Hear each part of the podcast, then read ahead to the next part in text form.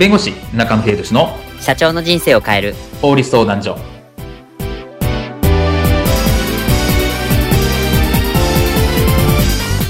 こんにちは弁護士の中野秀俊です。こんにちはアシスタントの堀内隆です。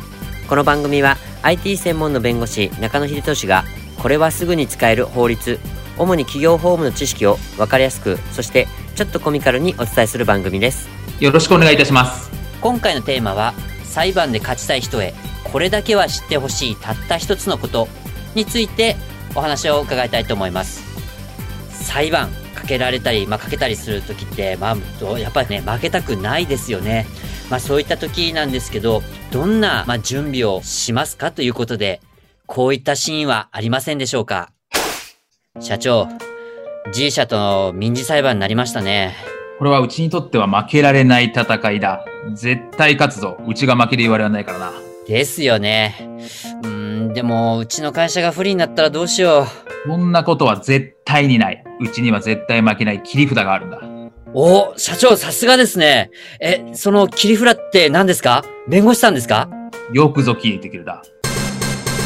この裁判のために、絶対に裁判で勝てる数珠、50万出したんだ。これで負けないぞ。あ、怪しい。今回のケース、裁判ですけど、裁判かけたり、まあ、かけられたりするときって、やっぱりこう、もう負けたくないじゃないですか。で、負け、まあ、裁判にでも負けないために、こう、どういったこの準備とか、あの、やっていくことが必要なんでしょうか？そうですね。まあ、裁判の勝ち負けっていうのはまあ結果なので、あれなんですけど、結局その、ルールっていうのがあるんですね、裁判には。ルールで、でこれまあ民事、民事事件って言われてるものと刑事事件によって全然違うんですけど、はい、今回いわゆる民事事件、あの損害賠償とかですね、いわゆるお金にまつわるものとか、うん、まあ、土地を返せとか、うん、いわゆる、まあ、いわゆるそういう一般民事事件みたいなところにフォーカスしてお話をしたいというふうに思います。はい。で、えっ、ー、と、まずですね、民事事件の場合は、事前に書面の提出が必要なんですね。訴えるときは訴状っていうのを出したりとか、ええ、いわゆる被告訴えられる側だったら答弁書、あと準備書面とかって言うんですけど、はい、事前に裁判に行って、こういろいろ答弁する、いわゆる話すっていうよりも、一、週、期日の一週間ぐらい前にまず書面を出して、はい。で、裁判統一はその確認みたいなイメージになります。ああ、じゃあ、あの、なんかよくテレビであるような、こう、なんか答弁、答弁を繰り返すとかじゃなく、もう最初、事前に書面を作っておいて、それを、あの、やり取りをするっていうところなんですね。そうですね。なので当日は本当に5分ぐらいで終わることもありますし、その事前に出しておいて、それを確認するだけみたいなところもあったりします。なので、事前のその書面が結構勝負みたいな形になります。ああ、そうなんですね。なんかこう、なんかこう、けんけんがくがく、こう、やりとりするっていうなんかイメージがあったんですが、5分ぐらいで終わっちゃうことだってあるってことなんですね。本当第1回だとですね、その訴状っていうのと、あと答弁書っていう、まあ、被告からの書面があるんですけど、まあ、それを確認して、じゃあ、次、原告また再反論してください。以上。じゃあ、キーズ。次回どうしますか？みたいなところがあったりするので、本当に一瞬で終わることもあったりする。はい、まあ、そんなこともあります。へえ、なんか、その裁判の場で、こう、長々とかかるっていうイメージがあったんですけど、そういうわけじゃなかったってことなんですね。あそうですね。あの、いわゆるテレビで見るのって、証人尋問って言って、はい、証人で質問をして、反対尋問でなんか落とすみたいなのがあったりする。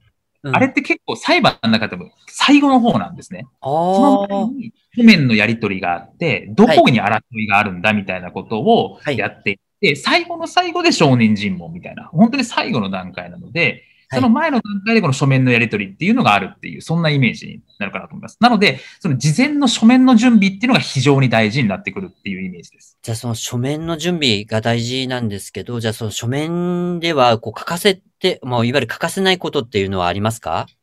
そうですね。あの、裁判って結構ですね、証拠が大事なんですよ。はい。まあ、主張と証拠って言うんですけど、こういう主張をしています。お金を借りました。契約書があります。みたいな。はい形で、こういう主張と証拠がセットになってやらないといけないっていうのがあるんですね。ええ。その証拠もですね、いわゆる客観的な証拠といって、例えば契約書の書面とか、うん、あとメールとか、うん、そういったいわゆる残った証拠っていうんですかね、そういったものは結構重視される傾向にあります。で、あとその、証人がいますよって言われる方がいらっしゃるんですけど、はい。証人っていうのはそこまで重要じゃないんですね。あ、承認ってそんなに重要じゃないんですか？そうなんです。あの、結構ドラマとかだと証人尋問が最大の山場で、はい、そこで大どんでん返しみたいなことがあったりするんですけど、あるある。はい。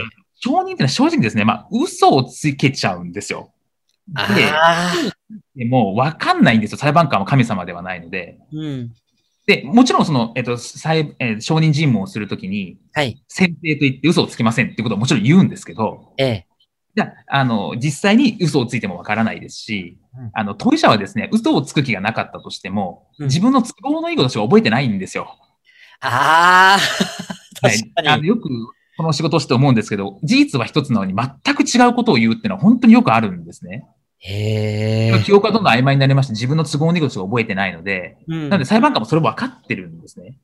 なので、証人がいくらいるって言ってもですね、なかなか証拠として認められるかっていうと厳しい面があるっていうのが実情になっています。確かに、その、なんか都合のいいことしか覚えなくなるっていうのをちょっと聞いて、自分がこう、こういう風にあったとかっていう事実よりももっとこう、膨らませたりとか、もしくは、その事実なかったという風に、なんかこう、書き換えることだってできそうですもんね、本当に。そう、そうですね。これ多分夫婦とかでもそうだと思うんですよ。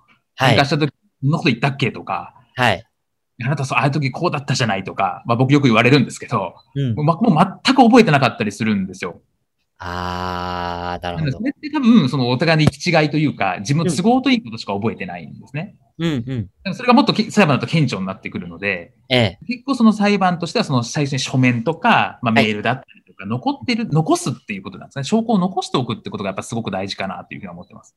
もう、とにかく記憶よりも記録っていうことなんですね。あそうですね。で、あとその証拠の出し方についても一応、あの、いろいろルールがあってですね。はい。あ原告側公何号証、公1号証とか2号証。はい、被告側はオツ1号証、2号証みたいな形で出すとか、はい、一応ルールが決まっているので、はい、まあ、もし保護者になってしまったら、まあ、裁判所に行くといろいろ教えてもらえるんですけど、一応そういうルールがあるんですよってことは押さえておいた方がいいかなと思うんですけど、あの、勝手にやったらめったら出しちゃいけないっていうですね。